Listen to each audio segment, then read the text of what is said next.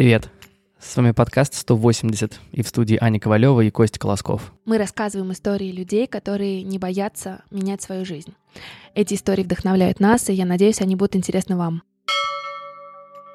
Мы активно врываемся в лето. И уже в эти выходные 8-9 июня мы посетим пару мероприятий. Это Esquire Weekend в Москве, а также выставка Faces and Laces. И вот на второе мероприятие Faces and Laces мы разыгрываем два билета. Что нужно сделать? Все очень просто. Рассказывайте своим друзьям о нашем подкасте, выложив сторис в Инстаграм, тегаете Аню по нику Аня Ковалева, а также предлагаете нам следующего гостя. Все подробности о выставке Faces and Laces можно найти по ссылке в описании. Но еще интереснее и шире об этом событии расскажет наш сегодняшний гость. Прежде чем передать слово Ане, хочу сказать одно. Сегодняшний выпуск — это квинтэссенция того, что произошло в уличной культуре за последние лет 20 от человека, который активно в этом принимал участие. Надеюсь, вам будет интересно. А теперь слово Ане. Я как бы начну с того, что сегодня у нас в гостях Дима Оскис, один из основателей, куратор и идеолог выставки уличного искусства Faces and Laces. Всем привет. Да, Дим, привет. Дим, расскажи нам, как вообще зародился у тебя интерес к уличной культуре? Все, что я делаю, да, и все, чем я сейчас живу, интересуюсь, а, это и есть уличная культура, по сути. Вот. Но так получилось, что мои родители очень а, были погружены в а, музыкальную культуру, очень любили британскую музыку. Это связано с профессиональной деятельностью нет, или нет, это просто интерес? Хобби. Хобби, хобби угу. интерес. То есть очень активно интересовались вообще тем, что происходит в музыкальной культуре за рубежом вот, в своей юности, а это конец 70-х, начало 80-х. Вот. Ну, самый рассвет такой. Да, ну, соответственно, информации было мало, да, соответственно, они э, старались где-то эту информацию э, черпать, да, где-то искать. Вот, и, э, собственно, отец у меня коллекционировал виниловые пластинки, музыку, и так получилось, что я к этому очень тоже приобщился. То есть в достаточно каком-то юном возрасте я достаточно хорошо уже разбирался в разных жанрах, э, поджанрах и направлениях и тому подобное. Мои дальние родственники, да, они в тот момент э, жили и работали в США, вот, периодически прислали тоже какие-то журналы, то есть периодически, думаю, была какая-то литература. Плюс еще э, журнал «Ровесник», это только был советский журнал, я который... тоже его читал. Я помню то, что увидел вагон Нью-Йоркского метро, напечатанный в журнале «Ровесник», и этот вагон метро был оформлен художником Футура. Футура – это пионер абстракционизма в граффити, в граффити-культуры он первый, кто отошел от букв и стал работать с абстракцией. Граффити, если, если говорить по-честному, это только буквы, это не иллюстрация даже. А, то есть, когда кто-то нарисован на стене, это уже не граффити считается? Это уже, это уже, это уже стрит-арт типа будет? Ну, это можно по-разному. Да, ну, сейчас можно называть, да, уличным искусством там в разных там, э, не знаю, э, можно называть как, на самом деле называйте как, как считаете нужным, да, но э, граффити – это в первую очередь работа с буквами, да, работа с именем своим. Граффити – супер эгоистичная культура, да, где самое главное – это имя художника художника, который постоянно это имя продвигает и э, максимально его дублирует в разных возможных там вариациях и форматах. Вот. И, собственно, вот эта его известная работа на э, вагоне Нью-Йоркской подземки, она стала так, таким поворотным моментом вообще в, в развитии граффити, да, потому что э, появился новый язык, появилась абстракция. Вот. И так получилось, что вот этот вагон, он идет сквозь сквозь всю мою жизнь. Угу. То есть он, я вот увидел в журнале, он зацепился. Я тогда еще ребенком не понял вообще, что, что это такое. У меня были какие-то ассоциации с, знаете, с периодом э, конца 60-х, наверное, это Вьетнамская война, хиппи. Очень было много вот визуальных образов на эту тему. Вот. И э, потом э, где-то, наверное, мою первую поездку, это где-то был, наверное, год 94-й, э, за рубеж, я увидел то, что было на вагоне, да, как, как да, я его живую, да, я увидел э, граффити, я понял то, что сразу же понял то, что это мое. И ощущение, э, ощущение городское, да, урбанистическое, это абсолютно мое. Это вот. в Нью-Йорке? Это нет, не было в Нью-Йорке, это было в Будапеште. Вот, а потом э, Будапешт, Париж, э, еще несколько европейских городов. Но тогда граффити на меня произвело именно то впечатление, которое э, должно было произвести. Да, это очень большое количество информации, вот, которое люди используют для чего-то. Я вот хотел вот уже с момента там, со своих юных вот этих лет, да, там лет с 12-13, поподробнее узнать, что это такое. А через, э, опять же, через журналы, через э, э, потом журнал «Петюч», в том числе, вот. И в этих журналах, в том числе, тоже были статьи про уличную культуру, как ни странно. То есть Петюч писал не только про клубы, наркотики, или... были описаны многие там интересные культурные явления, и в том числе скейтбординг, граффити, были какие-то обзоры даже магазинов в Токио, Вене и в США, США.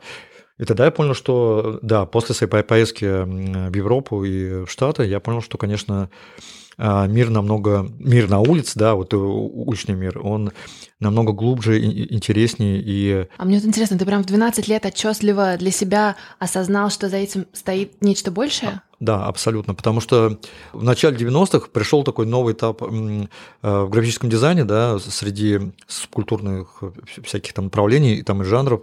Я просто понял, что граффити для многих вот этих вот музыкантов, да, это еще одна платформа для Самовыражение? Для, да, для, просто для выражения своих каких-то мыслей, да. То есть они не ограничиваются не просто, условно, там, музыкой, да.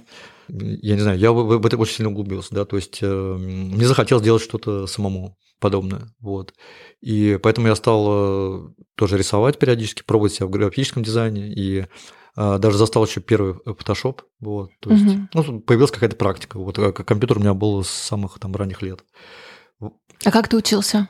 А? Про- просто так начинал сам и, и, как по наитию или не знаю как-то да, естественно. с кем посоветовался? Ну так получилось, что что компьютер у меня был всегда в семье и я не знаю, я как-то автоматически э, разобрался, что к чему. То есть у меня достаточно, у меня вся семья техническая, я э, гуманитарий наоборот. Вот. И меня на самом деле, мне кажется, в семье было такое недоумение, же так, все инженеры, да. Что с а, ним не так? Что с тобой не так-то, да. И в какой-то момент они просто на меня плюнули все и сказали, ладно, хочешь идти в ту сторону, иди ради бога. А на улицах рисовал? Да, ну, естественно, я не мог э, там 12-13 лет рисовать на улице, вот. У меня вот были вот эти поездки, и э, я понял то, что самый главный мой инструмент – это фотоаппарат. И на самом деле я понял, что граффити очень круто, круто конечно, документирует э, а, всю нашу жизнь, всю окружающую среду. Вот. А я стал документировать, собственно, граффити все свои поездки. Это было еще никак не связано с тем, что я сам хотел рисовать, и, честно говоря, я этого немного боялся, потому что я не понимал, кто, откуда, зачем, почему. И, собственно, активно уже пользовался интернетом году, в 95-м, 96-м. И, и там уже были сайты по граффити. Их было достаточно много. И самое главное, это был такой Art Crimes. И если вам интересно посмотреть, как вот интернет выглядел там в 95-96 году, зайдите, посмотрите на, э, по адресу graffiti.org. Сайт Art Crimes, он не изменил дизайн с того самого момента, как появился. Ну, интернет тогда как большой один каталог, в принципе, выглядел. И, собственно, неудивительно, что был каталог и по граффити. А стал периодически рисовать сам. И, в принципе, Могу сказать, то, что на обывательском уровне в России граффити уже попал э, куда-то в поле зрения широкой аудитории. Э, на телевидении где-то где тоже как-то мелькало, да, у отечественных музыкантов, там, у Bad Balance, это такой граффити-художник первой волны нашей, Олег Баскет, он э, оформлял там несколько стен, и его работа там присутствует. У людей было понимание, что есть некая культура, да, вот есть а, визуальная культура, которая присутствует в городе, на стенах, Mm-hmm. У этого есть какой-то небольшой такой отрицательный э, имидж. Ну вот я хотела спросить про это, потому что мне кажется, часто есть какая-то негативная коннотация, особенно у старшего поколения, mm-hmm. и граффити это там условно пришли парни что-то там испортили. Сложно мне как-то это прокомментировать, потому что э, ну как, как одному поколению э, это представится, да, как бы супер отрицательным да, явлением, вот. А... Не, я знаешь, я скорее про то, что, получается, ты не был во власти вот этих предрассудков и не слышал никого. То есть у тебя был четкий интерес, и ты этим занимался. Ну, окружающим я всегда старался объяснить, да, что меня в этом привлекает и что меня в этом интересует. И вот. как ты формулировал это? А, ну, я, я объяснял то, что это э, то творчество, которое мне близко, да, именно тот формат, э, который мне близок. Как ни странно, граффити было связано с, со многими там а, альбомами, обложками, фотографиями, фотосессиями и, и, и, и использовалось там оформление и, и прочее. Вот. Соответственно, так получилось, что э, учась э, еще в девятом классе, ну, учился я уже на тот момент плохо, потому что после поездки в США я просто понял, что мне не близка вообще наша система вообще образования. Вот. А ты ездил, туристическая была поездка, или ты посмотрел на систему образования, то есть ты поучился там? Нет, нет, я там поучился чуть, вот, э, приехал и, и понял, что учиться именно в той системе, которая мне здесь предлагается, и мне не хочется. Мне это не близко вообще абсолютно. А почему? Что было таким триггером? Меня поразило, насколько э, преподаватели, да, ну, которые с нами занимались, да, они уделяли внимание моим каким-то творческим э, идеям, да, там, концепциям, и, и, и они видели да, то, что у меня есть, например, там склонность э, к рисованию и вообще к созданию, и, ну, вообще есть тяга к визуальным каким-то историям. Я понял, что мне просто, я не вижу смысла э, учить все технические предметы, потому что я четко для себя понял уже, что точно не буду этим заниматься. Но мне это просто, ну, неинтересно. У меня родители посмотрели меня, поняли, ну, окей, как бы, дело. И я за это им благодарен, то, что они мне не прессовали в, в этом плане. Угу. Вот. Но у меня просто с, с родителями еще сложные отношения достаточно. И я не могу сказать, что я с ними плотно общался даже там уже в, там, в 10-13 лет. Ну, так получилось, к большому сожалению. Вот. Но я поэтому был себе, конечно, предоставлен. И я могу сказать так, то, что это мое решение, да, вот не учиться, оно привлекло к тому, что меня выгнали из школы. Вот, я поступил в другой э, в культурологический лицей. А это было похоже на Штаты? Это не было похоже на Штаты, э, это было похоже на Штат по уровню свободы. В этом плане лицей был очень какой-то тоже новой там какой-то экспериментальной площадкой. Вот, э, он был с фокусом как раз на гуманитарные науки, мне это очень нравилось, мне это устраивало. И что самое интересное, преподаватели, они очень поддержали мой интерес к граффити, потому что, ну, я это везде обозначал, вот, везде там темы моих исследований был граффити, там, не знаю, если там писать что-то на тему граффити, вот, если там э, брать интервью какое-то на тему граффити. Вот, вот ты загорелся-то, конечно. Да, вот, ну, мне, мне было интересно, я, я это исследовал, вот, и плюс параллельно я э, э, потихонечку так получилось э, каким-то образом э, через свое увлечение музыкой застал этот закат рейп-революции в Москве. То есть э, это уже были последние, наверное, клубы, доживающие свою эпоху. Вот. И был такой клуб, он назывался Луч. Это бывший клуб Птюч. Птюч закрылся, потом год он простоял, и вот открылся новый клуб Луч. Вот. И два года существования вот этого клуба Луч я там делал личинки. Вот. И... В школе? Не, не в школе, клуб Луч. Клуб луч. Это... Нет. Это уже сильно позже. Ты был в школе? Да, я был в школе, я был в девятом классе. То есть а, я первый ты в девятом делал... классе делал вечеринки? Да, я уже делал вечеринки, да. Вот оно, что значит атмосфера творческой свободы. В принципе, могу сказать, то, что там 13, 14, 15 лет, это для меня был уже какой-то запредельно взрослый возраст. И сейчас думаю, блин, сейчас, ну, я бы так не сказал, конечно, но...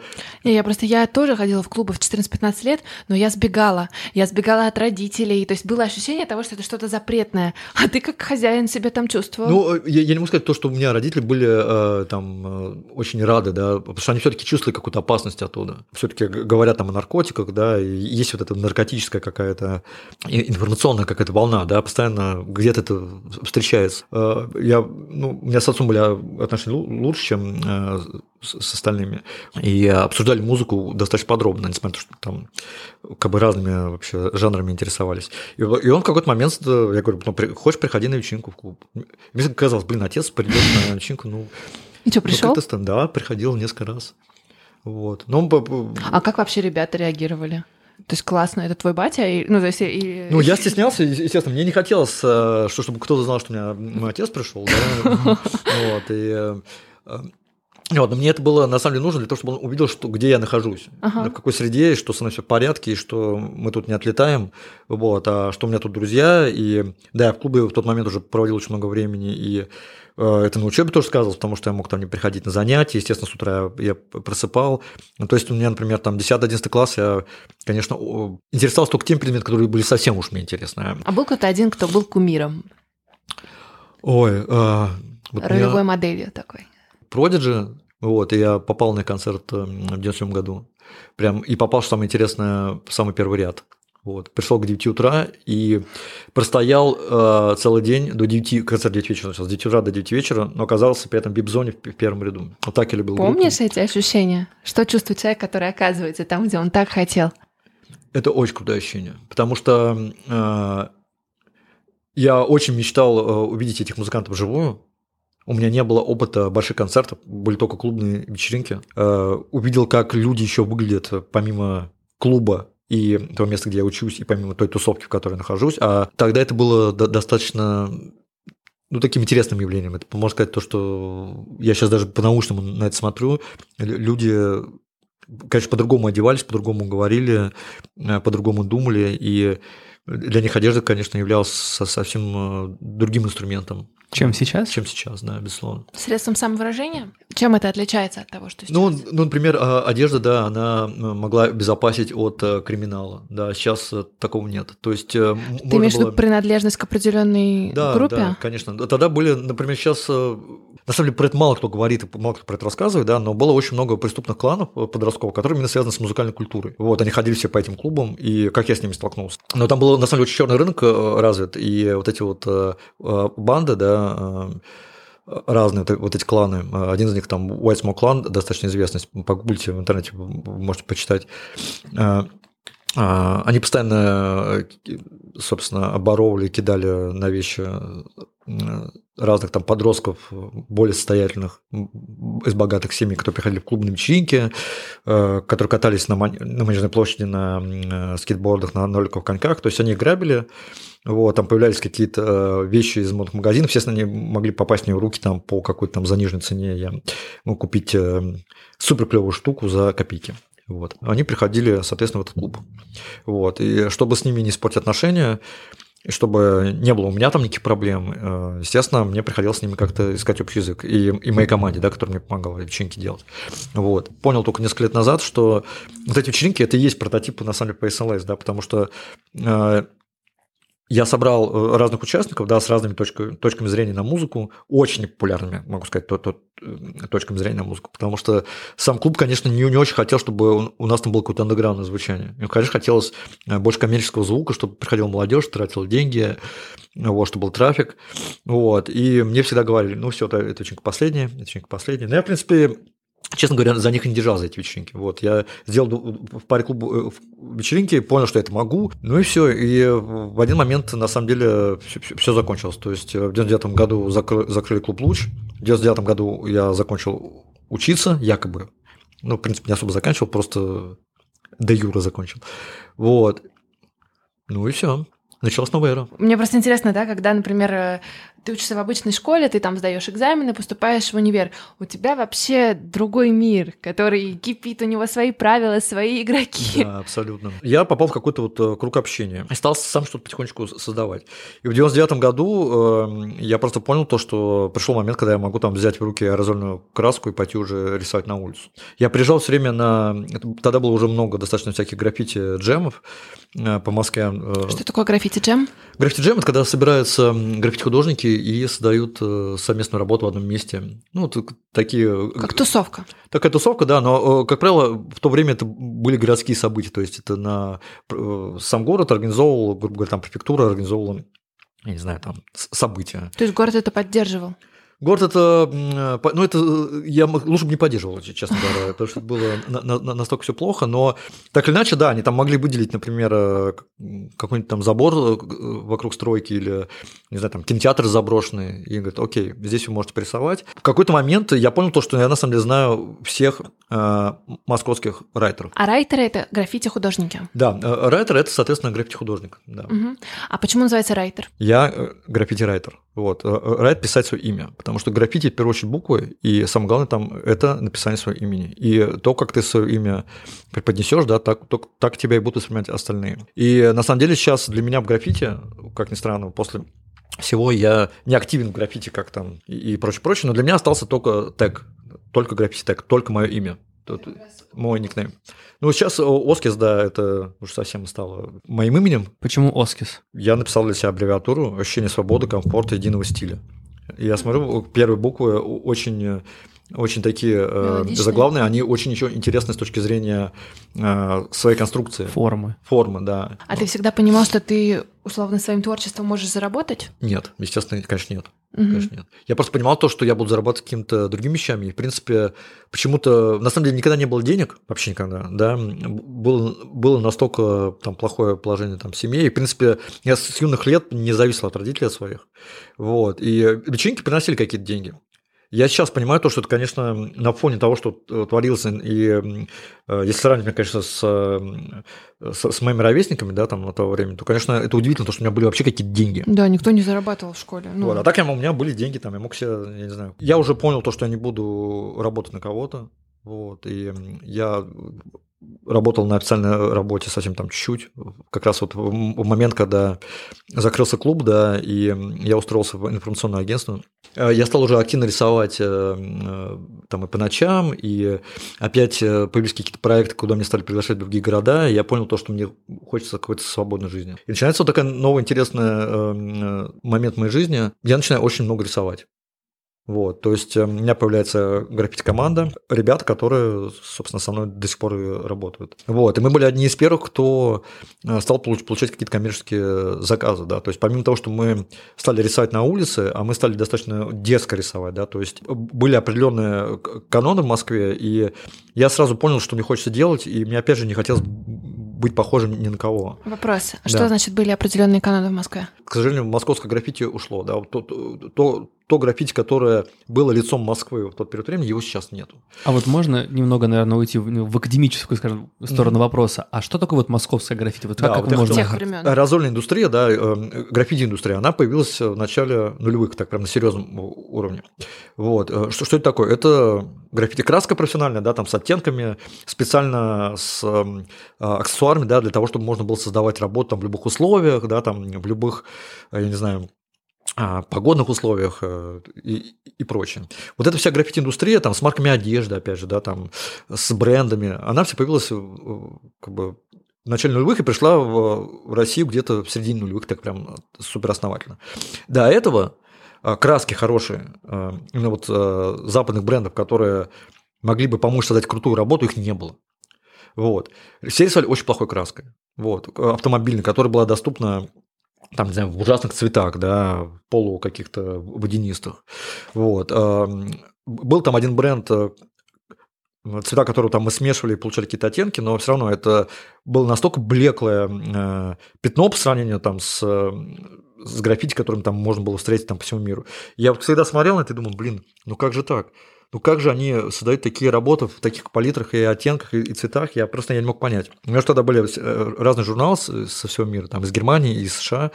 Я смотрел, блин, какие гигантские работы, как они на стенах просто это создают, я не понимаю, потому что ты брал эту аэрозольную банку, да, и у тебя не, не получилось даже провести э, ровную линию, она просто исчезала там, или впитывалась в бетон, или э, вообще давала сразу несколько оттенков там. И этом все отвратительные цвета и при этом все дорого стоит. То есть это еще и не и не купишь себе нормальное количество там оттенков на работу. Что такое московское граффити? Вот, собственно, такой краской делать какие-то детальные сложные работы было невозможно. Соответственно, а, появились э, работы масштабные, большие, объемные буквы, и э, граффити-райтеры писали свои имена там, в двух-трех контрастных цветах двух-трех цветах, которые были более-менее приемлемо, адекватные по своему качеству. Это черно-серебро, ну и плюс там какие-то, плюс-минус э, там какие-то оттенки. А кто были вашими заказчиками?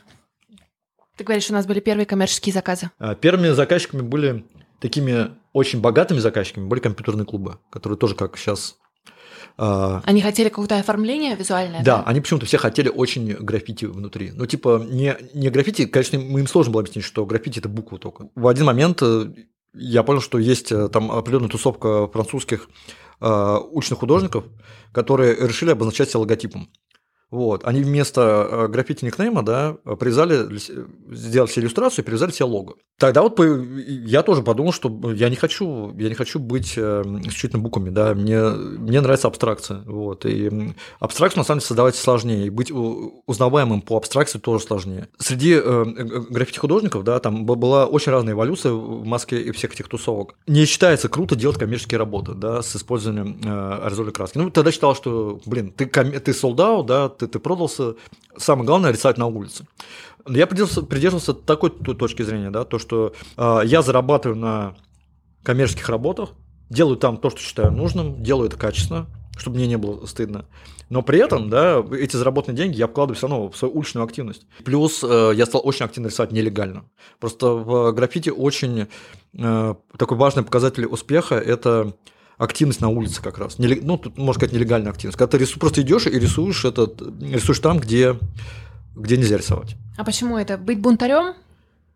Нет, нет, потому что это, это показывает, э, кто ты есть в этом мире все-таки. Да, то, что ты понимаешь, на самом деле, э, из чего состоит вот эта вся уличная среда. Если ты хочешь себя называть, если ты хочешь себя э, привязывать к этой культуре, да, если ты хочешь быть граффити-райтером, ты должен соблюдать определенные правила, да. Ты должен показывать свою активность в виде тега, да, ты должен рисовать в городе, ты должен обязательно рисовать на поездах, вот, при этом с умом, да, то есть э, сразу видно, уважает он город или нет, потому что есть поверхность, которую трогать нельзя, которую можно трогать, да, то есть есть определенная логика. А вот. это какие-то неписанные правила, которые все понимают? Откуда они формировались? Или они для каждого города свои? Для, для, для каждого города свои. Я не знаю, там, приехав в тот же самый Париж, да, там, в 90-е годы, я видел там граффити-теги там на церквях и на прочем, думаю, блин, нифига себе, как интересно, и ну, там церковь, а она вся в, в граффити стоит. Настолько необычно, что вроде бы эта культура, она должна быть как раз свободной и не ограничена вообще никакими рамками. А она в итоге вот то, что я слышу, то есть это прям это как классическое искусство, то же самое, абсолютно. Абсолютно, да. По своим канонам, да, Да, да, да. К Причем сожалению... у каждой школы свое, что, то есть это прям да, к большому сожалению, э, граффити э, ходит по кругу. Я просто это понял, да, оно, оно очень цикли, это цикличная культура. Вот. Она повторяет, повторяет, повторяет уже уже повторенное много раз. Вот. Да, там формы, может быть, немножко другие будут, но все равно это одно и то же. Вот. И круто, когда ты понимаешь в один прекрасный момент, лучше в юном возрасте совсем, что граффити – это крутой инструмент, один из ста. А, есть одним твоим инструментом на всю жизнь он быть не может. У меня было такое разочарование там лет, э, тоже, может, 15 назад. У меня были там вот кумиры мои, да, разные художники известные. Э, и в какой-то момент э, я дорос до того уровня, что стал с ними участвовать в, в одних событиях в другой стране. Обязательно у меня такая задача попасть в мастерскую художника. Мне очень интересно, как он работает, да, как он оборудует свое пространство и тому подобное. И в какой-то момент я понял, что все вот эти мои кумиры, они супер несчастные люди. Вот у них такой супер груз ответственности и э, имидж э, их э, гигантов да, в культуре, но в жизни они этим никак не, не могут пользоваться, неприменимо. Да. Общество настолько жестко устроено да, вот во многих странах, что и в тот момент они оказались в такой неудачной своей жизни, что они не смогли это как-то интегрировать круто в свою жизнь таким образом, чтобы это приносило деньги. Слушай, а как вообще вот граффити художники узнают в других работах?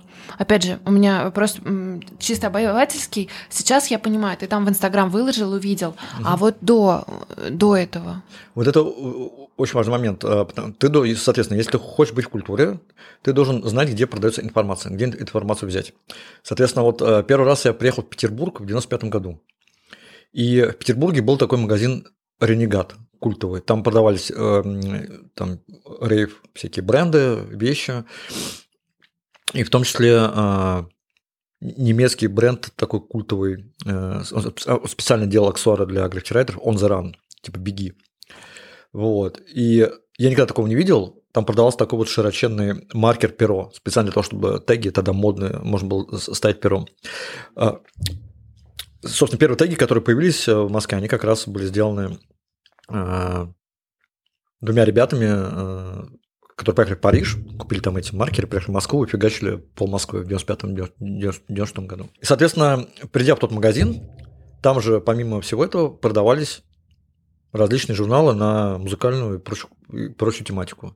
Там можно было встретить издания по граффити в том числе. Потому что тогда уже, например, какой-то там Mixmag, да, или, не знаю, там NME, New Musical Express, там мог легко опубликовать статью про граффити, или, не знаю, про уличную культуру, или там Face, например или ID, вот, который там перекупался там тысячу раз. Но а, Питер был более прогрессивным в тот момент, да, и я вот я помню, привез э, какие-то немецкие журналы уже там в 95 году из Питера в Москву. И э, гуляя по улицам Питера, супер серым и супер депрессивным в тот момент, я видел первые теги, вот. В Москве я даже и близко себе представить такого не мог. Вот, а потом, естественно, стали появляться вот э, первые точки, первые магазины там и с одеждой, и, естественно, все пошло, закрутилось, и стали привозить уже сюда там разные энтузиасты, это вообще не была уже не проблема.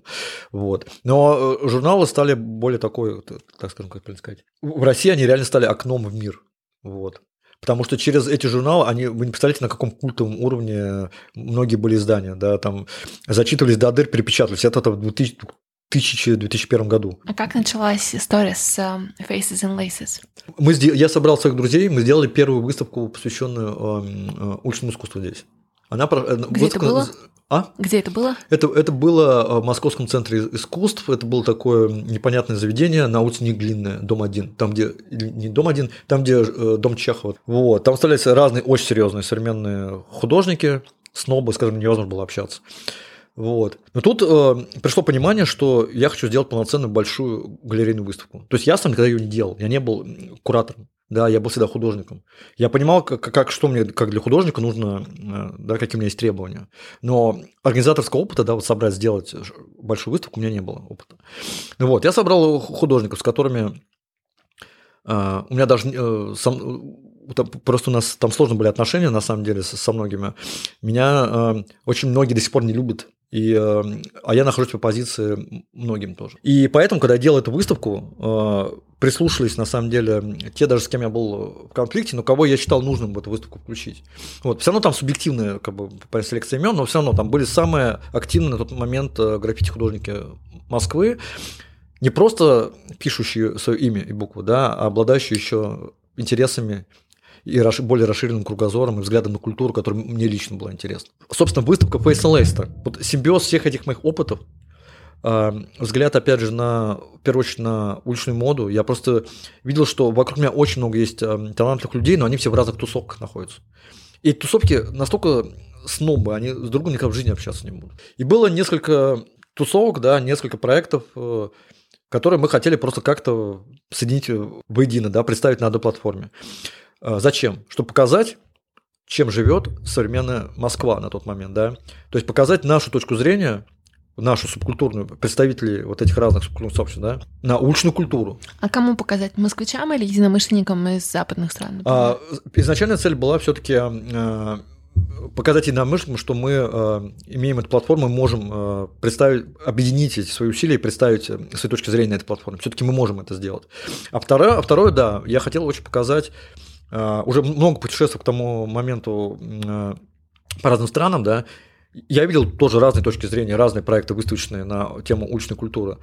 И они мне были не близки все. Они были, какие-то проекты были бездушными, какие-то были, опять же, слишком с уклоном в хип-хоп, да.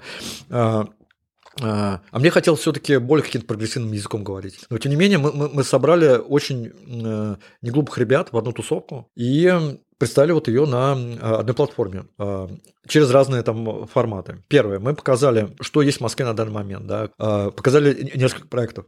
Один из таких проектов, кстати говоря, это очень интересно, был запуск э, э, сайта Look.me. Они только запускали тогда блог. А моя задача была все-таки объединить не художников, да, хотя художники там тоже были, а именно разные проекты, да, с разными точками зрения на, прогресси... на прогрессивную культуру, вот, которая как, как раз касалась в основном уличной культуры. Вот. Поэтому, когда у нас попали туда первые бренды, да, нас поддержало тогда, как, как ни странно, два бренда э, коммерческие, это около спортивных, это Nike и Puma. В тот момент там работали люди, которые к культуре никакого отношения вообще не имели. Вообще. То есть это такое поколение, да, было вот, ну, 2005-2006 год, э, когда работали тупо продажники, им было все равно, что продавать. Сотовые телефоны, молоко, алкоголь, или кроссовки, или что тут у нас, дизайн какой-то, да какой дизайн, э, о чем речь? Короче, да, огромным чудом просто э, эта первая выставка появилась. Я просто хотел поставить себе отметку, что я могу это сделать, и что я могу собрать всех этих людей и могу сделать этот проект. У меня не было задачи делать его постоянно. Но да, но... А, еще вот меня все время спрашивают про название. Смысл такой, что сколько э, людей, да, faces, да, столько и точек зрения. И laces, да, это а, стиль в одежде, твоя идентика, да. То есть стили у всех свои по-своему уникальные. И очень важно, да, все эти точки зрения уважать и принимать их на одной платформе. То, что мы как раз на первой выставке и сделали. И мы сейчас от этого как раз никуда не уходим. То у нас э, главная задача, да, представлять разные точки зрения и давать все-таки им э, Понятно, что мы это модерируем, как ни крути, но все равно они свободно транслируют свою точку зрения на культуру. Вот, мы их никак не ограничиваем. А сколько уже было выставок? Как бы с ума не сойти. Был уже 12 выставок. Это 13 Ого. Да. Представляете, 13 выставок э, локальной уличной культуры – это просто какой-то сюрреализм. Я вот каждый день э, просыпаюсь, я не могу понять, это вообще в России происходит или где, или что вообще. Я этим занимаюсь. А подготовка к выставке самой идет весь год или как да. это работает, да? Да. Тут еще очень важно сказать, что первые пять выставок, они были в крытом помещении.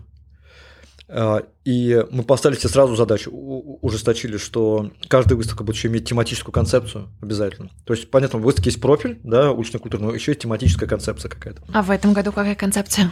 В этом году концепция субкультурная генетика. На первом месте у нас идут локальные бренды, локальные проекты, локальные сообщества. Вторая стадия – это субкультурная кооперация. А, к большому сожалению, у нас очень много, опять же, сообществ, да, но люди не умеют говорить между собой, люди не умеют коммуницировать, к большому сожалению. Люди а сейчас все равно это есть? Конечно, есть. А, и это, это чисто а, моя такая, может быть, очень локальная история, да, но меня очень задевает тот факт, что имея вот разные точки зрения, да, люди могут просто принципиально не общаться друг с другом, не поддерживать друг друга. Ну, это на самом деле и время, время еще такое, да. Все думают о том, чтобы выжить, да, тут не до не до философии, да, потому что на самом деле вся эта локальная среда, она очень тяжело развивается, она быстро развивается, прогрессивно очень, но это очень тяжело дается, конечно. Но взаимосаппорта там нет. И вот э, мы старались подчеркнуть, что, ребят, кооперация должна, надо вза взаимодействовать. И вот, в принципе, этим пропитаны все наши проекты. Вот мы когда делаем э, коллаборационные проекты, э, проекты там с искусством связанные, Э, мы всегда стараемся э, максимально людей э, соединять и соединять несоединяемое, можно сказать. Чтобы у людей был опыт этого несоединяемого, он нужен. Если этого опыта не будет, люди не научатся делать хороший продукт. Окей, у нас есть локальная сцена, у нас есть кооперация, взаимодействие, но без понимания того, что ты делаешь, у тебя ничего не будет. Вот. Генетика – это как раз вот тот процесс, да, в рамках которого мы что-то делаем, что-то существуем. А, я просто вижу, как, э, ну, это супер банальная история, вы это тоже прекрасно знаете, что современные молодые поколения, они, конечно, больше уделяют внимание чему? Нематериальному, нематериальному, да, то есть они думают и мыслят картинками, да, визуальными формами. Э, это и круто, и не круто, с другой стороны. Так вот, это привело к тому, что люди не, э, молодые люди не углубляются и не изучают а, вот, это, вот эти генетические процессы, да, откуда они пришли, откуда эта культура взялась. Никому не интересно, очень малому проценту людей интересно. Если ты не знаешь, что сделано до тебя, ты сам ничего не сделаешь э, толкового в будущем. Я понял, что мне очень важно иметь э, личный контакт с, э, с, с людьми, которые в культуре что-то сделали. Поэтому мы стали приводить сюда пионеров культуры всех, да, то есть я вам скажу такую вещь, что таких людей их очень мало. Их очень мало. Сейчас вот... Э, ну, осталось в смысле, или... Ну, вообще, в принципе, их мало. Да, которые изменили ход истории, да, э, и повлияли как на культуру. И вот, и в этом году вот мы привозим такого человека. Кто это? Это Футура. Это вот а, когда человек, собственно... То, да, когда я начал про вагон вот этот вот вам рассказывать, да, который я видел в журнале «Ровесник». Вот. Да, я до сих пор вот ее большой фанат. Ну, в России нет этого понимания, но этот художник э, э, находится на уровне э, Пикассо, вот, условно говоря, как, как современный что ну, в уже уличной культуре. Не, вот только не в уличной Как мировой художник он является уже живой легендой. То есть его работы уже висят в музеях и прочее. И сам он как человек уже, он сам себе уже не принадлежит. А что еще будет на выставке?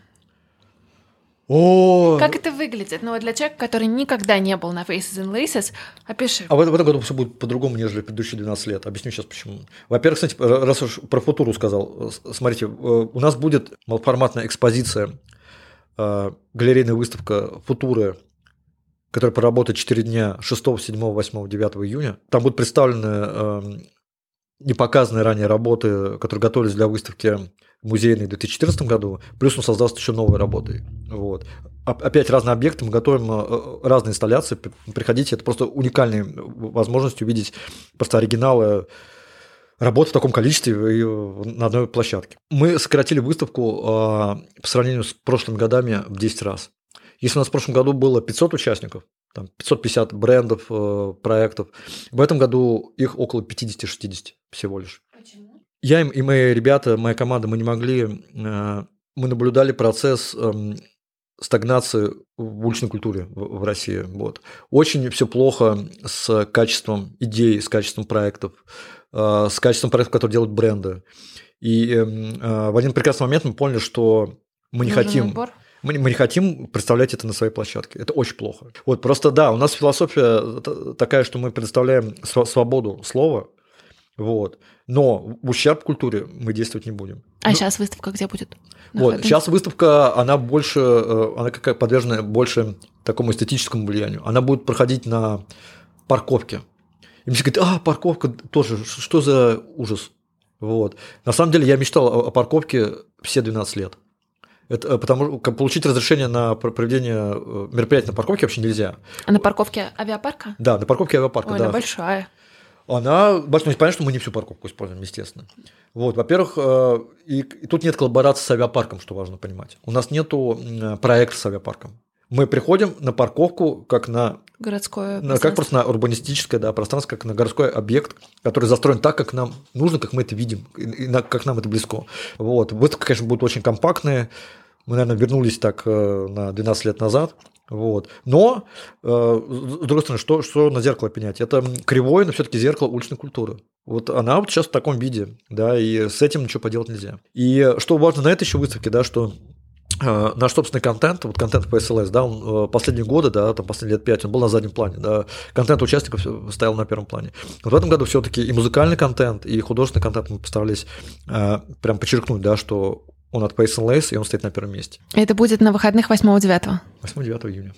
Приходите, да, с часу дня до 9, до 10 вечера. Класс. Спасибо тебе огромное, Дим. Вам спасибо, да, что спасибо. пригласили и дали возможность порассуждать на такие важные для меня темы исторические. И абсолютно новые, но такие интересные для нас. Да, это вообще другой мир, абсолютно. Я на него посмотрел уже по-другому, поэтому... Мы придем. Приходите. Я могу, могу сказать э, так, то, что э, выставка не является отображением моих точек зрения. Вот, это тоже важно понимать. Потому что многие приходят и, говорят, Дим, ну как ты мог вот это допустить? А ты зачем вот это все поставил? Я еще раз говорю, что это выставка. Выставка состоит из участников. У всех своя точка зрения на культуру. Не Димина, а выставка участников. Вот. Это важно. Договорились. Ясно. Все. Спасибо да, спасибо. большое. Спасибо, что послушали этот выпуск. Мы с Костей очень ценим обратную связь и будем супер благодарны, если вы запостите в сторис Инстаграма то, что вы слушаете наш подкаст. Чтобы я вас не потеряла и увидела ваши комментарии, а, отмечайте меня, Аня Ковалева, подписывайтесь и обязательно отмечайте наших гостей. Нам всем очень интересно, что вы думаете об этом выпуске. А еще у нас есть телеграм-канал и корпоративная почта, которые тоже можно найти в описании к этому подкасту. Пишите нам, мы всегда на связи. Спасибо. Производство Brainstorm FM.